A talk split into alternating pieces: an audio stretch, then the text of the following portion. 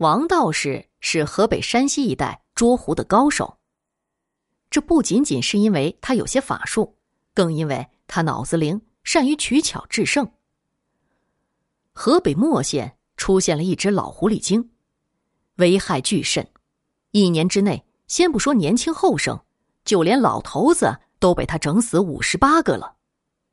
最可怕的是，那些人被折磨的骨瘦嶙峋、奄奄一息，临死时当着床边老婆的面竟然还都微笑着说。死而无憾。县里头面人物从山西找到王道士，二话不说，连请带绑的就弄到了墨县。王道士全副武装，在县城里外寻访勘察了一回，说道：“这老胡非同一般呢，迷人之术已登峰造极，而且很有些道行，一速收服，事不宜迟。”借着引幡，王道士很快就找到了正在一户人家白日缠迷一位公子的老胡，于是亮法器、念咒语、挥宝剑，开始攻击。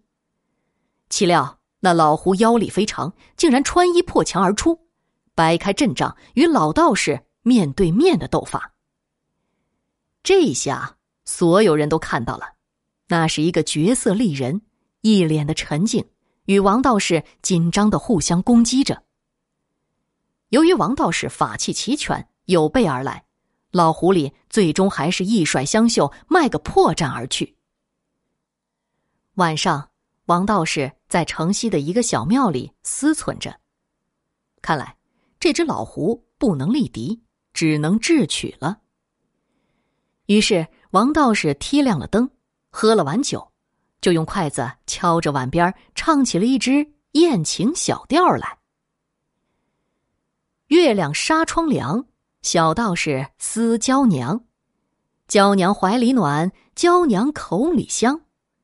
月弯照纱窗，小道士思娇娘，半盏怀中暖，一夜枕席香。道士本是唱道情出身的，嗓子很好。曲声穿过庙窗，在荒郊的夜晚回荡着。轻轻的叩门声响起，开门，是个女孩子，还梳着垂发刘海红着脸说道：“师傅，让俺进去，俺想跟着你。”那年头，被年轻道士、和尚的好嗓音、好模样给拐跑的姑娘海了去了。道士引他入门，插上，给他倒上一碗酒，他只强喝了一口，就满脸涨红，咳嗽个不停。王道士点了点头，心中暗暗冷笑，于是就上床亲热。那姑娘扭手扭脚，真像是头一次。进入状态之后，双方都欲仙欲死，如痴如醉。不知在什么时候也激动的灭了。黑暗中，王道士一边在上面忙着，一边把手向枕头下面伸去。就在那女孩的十根指甲猛然都长到二尺多长，就要扎进王道士的脊柱和后脑时，一张朱砂书写的黄符纸正贴在女孩的脑门上。女孩一声哀嚎，发出了“兽”的声音。王道士下床披衣。重又点着了灯，一只硕大的白狐头顶一张黄符，正惶恐的僵卧在床帐中。王道士从皮囊中拿出了一柄蘸了黑狗血的桃木剑，说：“不是我不留你，只因你害人太多，天理难容，所以只能送你去轮回一遭了。”他口念咒诀，挥手向狐，刚要刺向他的眉心，狐狸却哭着说话了。我罪孽一生，祸了男人无数，但只有和师傅刚才的那一刻，才让我知道了什么是男人，才使我不后悔化为人形，做女子一遭。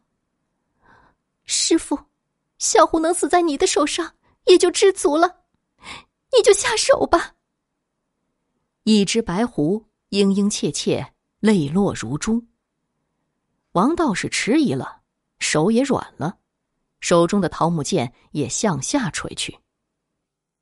正在这时，慢慢移向床侧的狐狸突然轻轻的在帐幔上蹭去那张镇妖黄符，然后突然放出一股粉红色的胭脂屁来，异香扑鼻，弥漫了整个房间。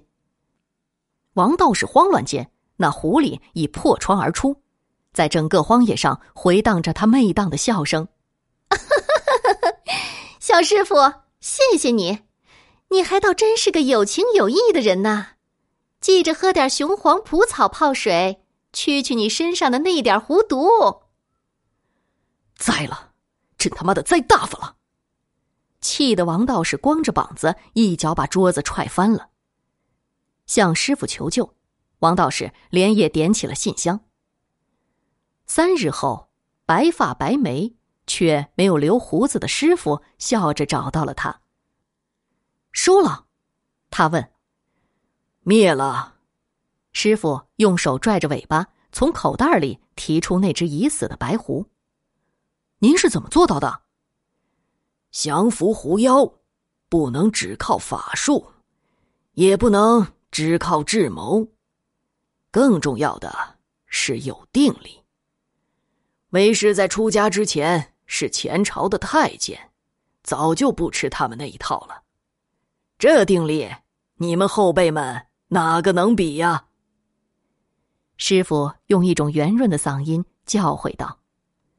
王道士连忙再次给师傅拜倒，但那只死去的狐狸却仍像在滴着泪。